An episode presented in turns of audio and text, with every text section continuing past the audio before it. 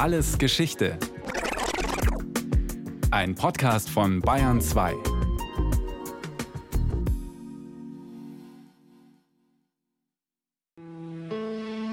Daniel is nervous with women. Daniel kann nicht gut mit Frauen. A. Wahrscheinlich ist er deshalb noch immer Jungfrau. Okay, Daniel, atme erstmal tief durch. Und dann lass uns herausfinden, was dir Schwierigkeiten bereitet. Ich hatte noch nie eine sexuelle Erfahrung mit einer anderen Person.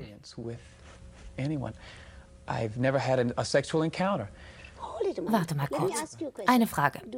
Hast du eine Erektion, wenn du allein bist? Mit Shows wie diesen hat Ruth Westheimer die USA erschüttert. Mit Shows wie diesen hat sie das Land aber auch aufgeklärt. Die meisten kennen Ruth Westheimer unter Dr. Ruth. Es ist eine Art Künstlername, der über die Zeit hinweg zur Marke wurde. Dr. Ruth ist die Dame, die über Sex spricht. Seit über 40 Jahren. Aber wenn ich über Sex rede, will ich nicht schocken, sondern aufklären. Ihr unbedingter Aufklärungswille ist eines von Dr. Ruths Merkmalen. Eines von vielen. Denn da ist noch dieser Akzent, der Deutscher nicht sein könnte. Da ist diese Körpergröße von 1,40 Meter, die Mädchen durchschnittlich im Alter von neun Jahren erreichen. Da ist dieser Tatendrang, der für ihre gut 90 Jahre ungewöhnlich ist. YouTube, Twitter, Bücher, Lehraufträge, TV- und Radioauftritte. Dr. Ruth fehlt nirgends. Dass das große Mundwerk dieser kleinen Frau sie mal berühmt machen sollte, hätte sie nicht gedacht. In einem Interview 2015 blickt sie zurück. Schon sehr früh, erzählt sie, spürte sie den Drang, ihrem Leben einen Sinn zu verleihen. Ihr innerster Wunsch? Ich muss etwas tun, um zu rechtfertigen, warum bin ich am Leben, wo andere Kinder gestorben sind. Ich habe aber nicht gewusst, dass ich das machen werde, indem ich über sexuelle Sachen von morgens bis abends spreche. Aber mir macht das großen Spaß.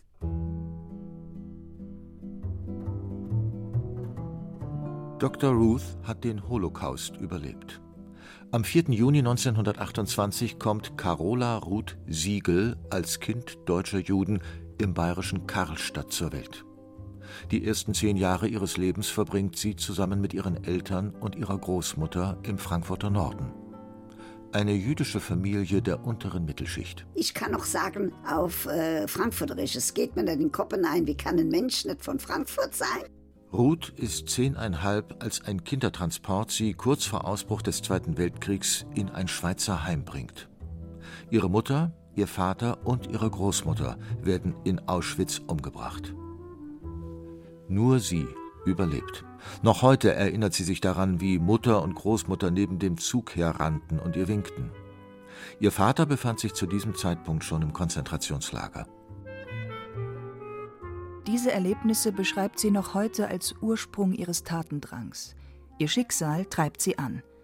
Das Fundament bildet ihr jüdischer Glaube, vor allem das Konzept von Tikkun Olam, was so viel bedeutet wie die Welt reparieren oder die Welt verbessern. Privat darf man ruhig weinen. Privat darf man ruhig traurig sein, dass man ein Waisenkind war. Aber man hat auch die Obligation, die Verpflichtung, etwas aus seinem Leben zu machen, das der Welt hilft. Es gibt einen Satz auf Hebräisch, der heißt Tikkun Olam, die Welt zu verbessern. Und das hatte ich mir auch vorgenommen. Erste öffentliche Aufmerksamkeit erhält Dr. Ruth Anfang der 80er. Eine Zeit, in der Musiker wie Michael Jackson und Filme wie Die blaue Lagune Publikumserfolge feiern. Doch gleichzeitig werden eben in jener Zeit die Errungenschaften der sexuellen Revolution wieder in Frage gestellt. Der konservative Hardliner Ronald Reagan verabschiedet den Adolescent Family Life Act, der die sexuelle Abstinenz Jugendlicher fördern soll. AIDS wird als eigenständige Krankheit anerkannt und zum Stigma der Schwulen. Sogar das deutsche Nachrichtenmagazin Der Spiegel beschreibt die Krankheit zu dieser Zeit noch als Homosexuellenseuche. Dr. Ruth ist damals, Anfang der 80er, schon über 50 Jahre alt und betreibt seit ein paar Jahren eine Praxis in der Upper West Side in Manhattan, wo sie als Psychosexualtherapeutin arbeitet. Dann bekommt sie ein Angebot, das ihre öffentliche Karriere begründet. Sie wird gefragt, ob sie im Radio über die Notwendigkeit von sexueller Aufklärung sprechen wolle. Ruth sagt zu. Aus diesem Interview entwickelt sich ihre legendäre Radiosendung Sexually Speaking, was frei übersetzt so viel wie Sexgespräche bedeutet. Dr. Ruth spricht mit ihren Zuhörern öffentlich über Themen wie Orgasmen, Erektionsprobleme oder die Frage, wo genau sich denn nun die Klitoris befindet. Die Show ist eine kleine Revolution und eine Riesenprovokation im scheinbar prüden Amerika. Offiziell hört die Sendung auf dem New Yorker Lokalsender natürlich niemand, aber die Quoten schießen derart in die Höhe, dass Dr. Ruth immer prominentere Sendeplätze bekommt und schließlich auf 78 US-amerikanischen Radiostationen läuft. Fünf Jahre nach dem Start von Sexually Speaking bekommt sie ihre erste Fernsehshow und wird noch bekannter. Ob Radio oder Fernsehen, das Prinzip bleibt das gleiche. Menschen mit sexuellen Problemen fragen. Dr. Ruth antwortet. Wie bei Daniel, bei dem Dr. Ruth schon festgestellt hat, dass er in der Lage ist, eine Erektion zu bekommen. Kannst du masturbieren, wenn du allein bist? Okay, dann wissen wir schon mal, dass körperlich alles in Ordnung ist. Dann erzähl mir doch mal, was passiert. Uh, ich weiß nicht, wie ich mit Mädchen reden soll. Ich weiß nicht, wie ich es hinkriege, dass sie mich mögen oder mit mir ins Bett gehen. Warte, warte, warte. Lass uns nicht direkt ins Bett gehen. Lass uns erst mal übers Händchenhalten sprechen. Der Mann, der hier in Dr. Ruths Studiowohnzimmer sitzt, ist ein Schauspieler. Sein Fall ist echt, aber Dr. Ruth besteht darauf, die Menschen vor sich selbst zu schützen. Sie möchte nicht, dass sie bloßgestellt werden. Mit ihrem Privatleben hält sie es ähnlich. Fragen zu ihrem Sexleben beantwortet sie nicht. Ihr geht es um die Sache.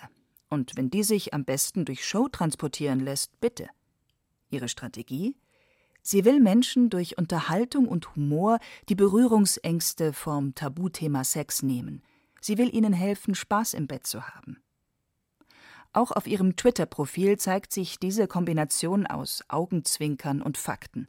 Sie schreibt dort unter dem Usernamen at Ask Dr. Ruth. Ich könnte wahrscheinlich 24 Stunden, sieben Tage die Woche und 365 Tage im Jahr über Penisgrößen reden, und doch würde es in manchen Köpfen noch immer nicht ankommen. Beim Sex zählt allein euer Geschick. Ich habe immer gesagt, dass Masturbation die einzig wahre Form des Safer Sex sei. Aber jetzt, wo Leute offenbar auch im Auto masturbieren, stimmt das wohl nicht mehr. Und zwischendurch übt sie in diesem Stil auch gern mal Kritik an ihren Vorgängern. Sigmund Freud hat gesagt, dass klitorale Orgasmen unreif seien. Heute ist sein Geburtstag und Ladies, ich schlage vor, ihr feiert ihn auf unreife Art. Sigmund Freud war ein fantastischer Gelehrter, aber über Sexualität hat er nichts gewusst. Und wenn er einen Kurs mit mir genommen hätte, hätte er was gelernt. Zum Beispiel, hat er gesagt, wenn eine Frau keinen Orgasmus hat während dem Verkehr, wenn ihre Klitoris unbedingt berührt werden muss, das ist eine unreife Frau. Das ist eine Katastrophe, denn wir wissen aus wissenschaftlichen Untersuchungen, dass bei den meisten Frauen die Klitoris mit beachtet werden muss, gestreichelt werden muss, damit die Frau zum Orgasmus kommt. Also Sigmund Freud war brillant, er war ein wunderbarer Untersucher für andere Völker und für die Psychoanalyse, aber in der Sache von äh, Sexualität hätte er einen Kurs mitnehmen müssen mit mir. Dr. Ruth hat mittlerweile knapp 40 Bücher veröffentlicht. In allen geht es irgendwie um Sex. Sie tragen Titel wie Zehn Geheimnisse für richtig guten Sex, Himmlische Lust, Liebe und Sex in der jüdischen Kultur. Oder auch Silver Sex, wie sie ihre Liebe lustvoll genießen. Über das Thema Sex im Alter schreibt sie erst 2008 zum ersten Mal. Aber seitdem spricht sie viel und gern darüber. Jetzt bin ich immer dabei, älteren Menschen zu sagen, nicht aufhören mit dem sexuellen Leben, sondern sicher sein, dass man sexuell genau weiß, dass ältere Leute in der Früh nach einem guten Schlaf und gutem Frühstück äh, wieder ins Bett sollen. Nicht warten bis am Abend, dann sind sie zu müde und dann klappt es nicht. Also man muss ein bisschen den Kopf dazu benutzen, um zu wissen, dass es sehr wichtig ist, dass man sexuell weiter tätig ist und man muss dazu etwas tun. Viele feiern Dr. Ruth für ihre Art, Menschen zur Lust zu motivieren. Ihre Tabubrüche verschaffen ihr internationale Auftritte, vor allem in Deutschland und in Israel. Manche fühlen sich von ihrer offenen Art aber auch angegriffen. Heutzutage ertönen diese kritischen Stimmen vor allem im Internet. Unter einem Dr. Ruth-Porträt, das auf dem Online-Portal der Washington Post zu lesen ist, steht beispielsweise ein Kommentar, in dem es heißt Dr. Ruth, sind Sie sich denn nicht darüber im Klaren, dass es viele Menschen und vor allem ältere Menschen gibt, die absolut überhaupt kein Interesse an Sex haben?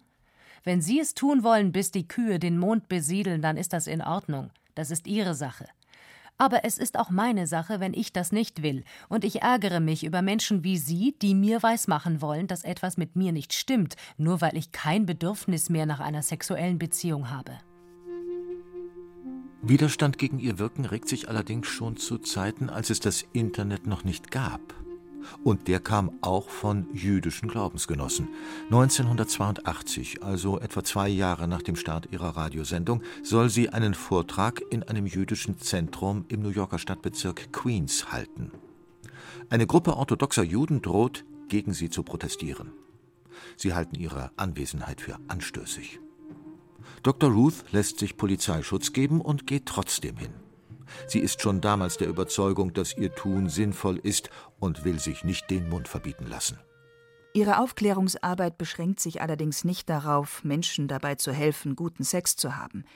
Sie erstreckt sich auch auf Menschenrechte, Verhütung und Gesundheit. Was passieren kann, wenn Menschen nichts oder wenig über Sexualität wissen, das sah sie, bevor aus Ruth Westheimer Dr. Ruth wurde. Ende der 60er fängt sie an, bei Planned Parenthood zu arbeiten, was in etwa der deutschen Pro Familia entspricht. Sie läuft durch Harlem und klärt unterprivilegierte Familien über Verhütung auf. Damals beginnt sie auch, sich für das Recht auf Abtreibung einzusetzen. Ein fortwährender Kampf. Gerade zu einer Zeit, in der der Glaubenskrieg zwischen Abtreibungsbefürwortern und Abtreibungsgegnern in den USA wieder tobt. Man muss sie ernst nehmen, weil die genau glauben, dass sie recht haben. Aber man muss weiter dafür kämpfen, dass Abtreibung legal bleibt, dass es eine Frage ist, die jede Frau allein beurteilen kann und dass Abtreibung absolut legal bleiben muss.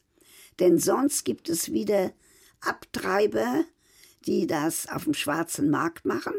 Und das heißt dann, dass nur Frauen mit viel Geld eine Abtreibung machen können, wenn sie eine brauchen. Dr. Ruth bezieht Stellung und vertritt sie unbeirrt. Auch für die Aufklärung über Geschlechtskrankheiten setzt sie sich noch immer ein. Allen voran HIV. Wie ich angefangen habe am Radio, hat kein Mensch gewusst, was AIDS ist. Und jetzt ist ein großes Problem, weil es gibt wieder Plätze in New York, wo Leute hingehen, nur um Sex zu haben. Äh, nicht mit ihrem Partner, sondern mit irgendjemand, der dort ist. Eine Katastrophe, weil wir jetzt wieder neue AIDS und andere Geschlechtskrankheiten sehen werden. Schon als Teenager weiß sie genau, was sie will. Als sie das Schweizer Waisenheim im Alter von 19 Jahren verlässt, ist Ruth bereits überzeugte Zionistin. Sie geht nach Palästina, arbeitet in einem Kibbutz und macht in Jerusalem eine Ausbildung zur Kindergärtnerin. Als 1948 der Unabhängigkeitskrieg ausbricht, tritt sie der jüdischen Untergrundorganisation Haganah bei und kämpft als Scharfschützin. An ihrem 20. Geburtstag wird sie durch Granatsplitter einer Bombenexplosion so schwer verletzt, dass sie beinahe beide Beine verliert. Doch sie wird wieder gesund. Durch den Chirurgen, der ihre Beinverletzungen behandelt, lernt sie ihren ersten Ehemann kennen. Anfang der 50er folgt sie ihm nach Paris, übernimmt dort die Leitung eines Kindergartens und studiert an der Sorbonne französische Geschichte und Psychologie. Währenddessen begegnet sie ihrem zweiten Ehemann und folgt ihm nach New York. Bereits am ersten Tag stößt sie auf eine neue Chance. Sie stolpert in einer jüdischen Zeitung auf eine Anzeige. Eine New Yorker Universität vergibt ein Stipendium für Opfer der Nationalsozialisten. Ruth marschiert auf der Stelle hin und nach nicht einmal 24 Stunden in den USA hat sie einen Studienplatz in Soziologie. Gleichzeitig studiert sie noch Psychologie. Ihre Tochter Miriam kommt zur Welt. Bald trennt sie sich auch von ihrem zweiten Mann und schlägt sich eine Zeit lang als alleinerziehende berufstätige Mutter durch. Bis sie Manfred Westheimer trifft, die Liebe ihres Lebens. Die beiden bekommen einen Sohn und bleiben 35 Jahre lang verheiratet, bis zu Manfreds Tod im Jahr 1997. Familie und Partnerschaft, zwischenmenschliche Beziehungen, das sind die Grundpfeiler ihrer Arbeit, sowohl in der Öffentlichkeit als auch an der Universität. Ihren Doktortitel hat sie im Fach Erziehungswissenschaft erworben. Seit jeher gilt ihr Interesse der Familienplanung. Dr. Ruth unterrichtete an amerikanischen Spitzenuniversitäten wie Princeton oder Yale. An der New Yorker Elite-Universität Columbia hat sie noch heute einen Lehrauftrag. Ich gebe ein Seminar immer über Familie, nicht nur über Sex. Natürlich antworte ich auch äh, Fragen über Sex, aber ich spreche meistens über die Familie und ich glaube, dass alle, die in diesen Berufen sind, Psychologen und Psychiater äh, sehr viel damit uns abgeben müssen, wie man die Familie verstärken kann. Dieser akademische Hintergrund spiegelt sich auch in ihrer Haltung zur Sexualität wider. Auf der einen Seite ist sie sehr liberal. Ob Sex zwischen Mann und Frau, zwischen Mann und Mann oder zwischen Frau und Frau stattfindet, ob er Analsex beinhaltet oder ob Fetische ausgelebt werden, Fast alles, was das sexuelle Leben aufrechterhält und beiden Partnern Lust bereitet, befürwortet sie. Jedoch unter einer Bedingung. Sex gehört in eine Partnerschaft. Ich sage, dass ich will und dass ich weiß, dass äh, Leute den besten Sexualverkehr haben, wenn sie in einer Beziehung sind. Das heißt nicht, dass ein One-Night-Stand, also ich sage nicht, dass das keinen guten Sex sein kann. Für einige Male. Aber in meiner Meinung will ich erziehen und sage, das beste sexuelle Leben ist, wenn auch eine Beziehung da ist. Es muss nicht unbedingt Heirat sein. Es kann auch eine langjährige Beziehung sein ohne Heirat. Wer online die Stichworte alternative Beziehungsmodelle eingibt, der stößt schnell auf Konstrukte wie Polyamorie, offene Beziehungen und Friends with Benefits, also Freunde, die miteinander schlafen, ohne offiziell ein Paar zu sein. Und er stößt auf viele Menschen, die diese Modelle leben. Dr. Ruth schlägt da die Hände über dem Kopf zusammen. Eine Katastrophe. Friends with Benefit, das, das geht nie. Wenn also jemand sagt, äh, wenn du mir Sex gibst, gehe ich am Samstagabend mit dir aus, dann sagt er das zehn anderen auch. Wir müssen dann der Jugend sagen, äh, nur so Sex zu haben, um befriedigend zu sein, ist, so wie ich das sehe, ist nicht befriedigend. Ich würde sagen, Leute, die keinen Partner haben, sollen wirklich suchen, einen Partner zu finden.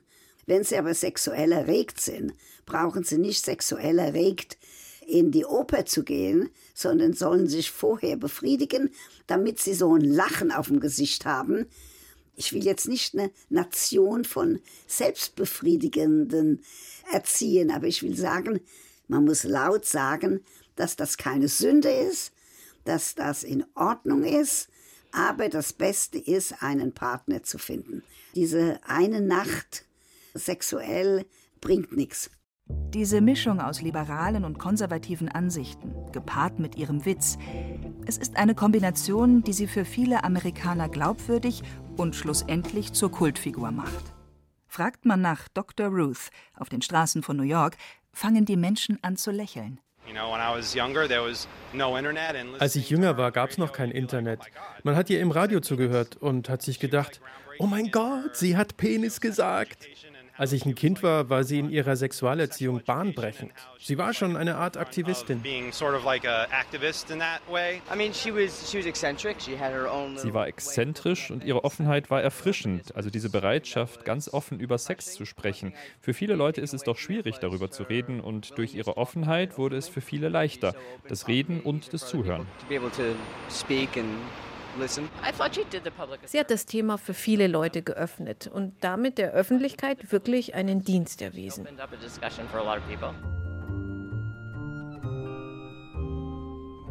New York ist nun seit vielen Jahrzehnten ihre Heimat. Doch trotz allem hat sie Deutschland nicht ganz den Rücken gekehrt. Sie kommt regelmäßig zu Besuch, allerdings mit gemischten Gefühlen. In Frankfurt gehe ich ungern am Hauptbahnhof vorbei weil das das letzte Mal war, wo ich meine Mutter und Großmutter gesehen habe. Aber wenn man nur immer rumläuft mit dem, was in der Vergangenheit war, dann kann man nichts Neues aufnehmen. Die Vergangenheit war furchtbar für mich.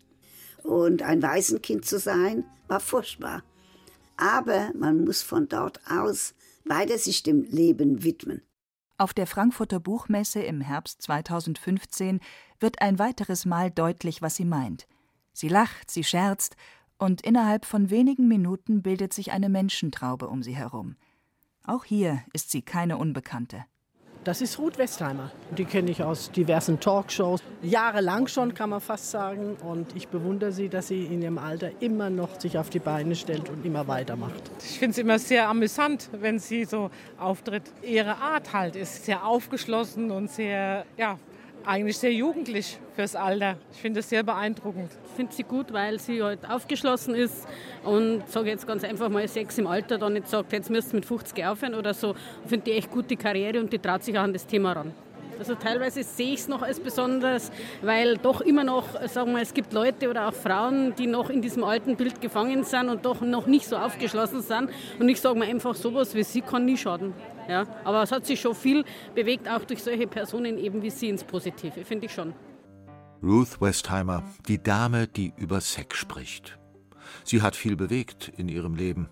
Ihren Ruhestand hätte sie sich schon längst verdient, aber sie ist nicht zu stoppen. Ich bin immer noch gewünscht und solange ich gewünscht bin, mache ich weiter und ich bin schon dabei zu überlegen, was mache ich fürs nächste Jahr. Das ist wichtig. Das war Alles Geschichte, History von Radio Wissen aus der Staffel Frauengeschichten. Diesmal mit der Folge Ruth Westheimer und der Sex von Nathalie Stüben. Gesprochen haben Hemmer Michel, Andreas Neumann, Caroline Ebner, Carsten Fabian und Berenike Beschle. In der Technik war Regine Elbers, Regie Sabine Kienhöfer, Redaktion Nicole Ruchlack. Von uns gibt's natürlich noch viel mehr.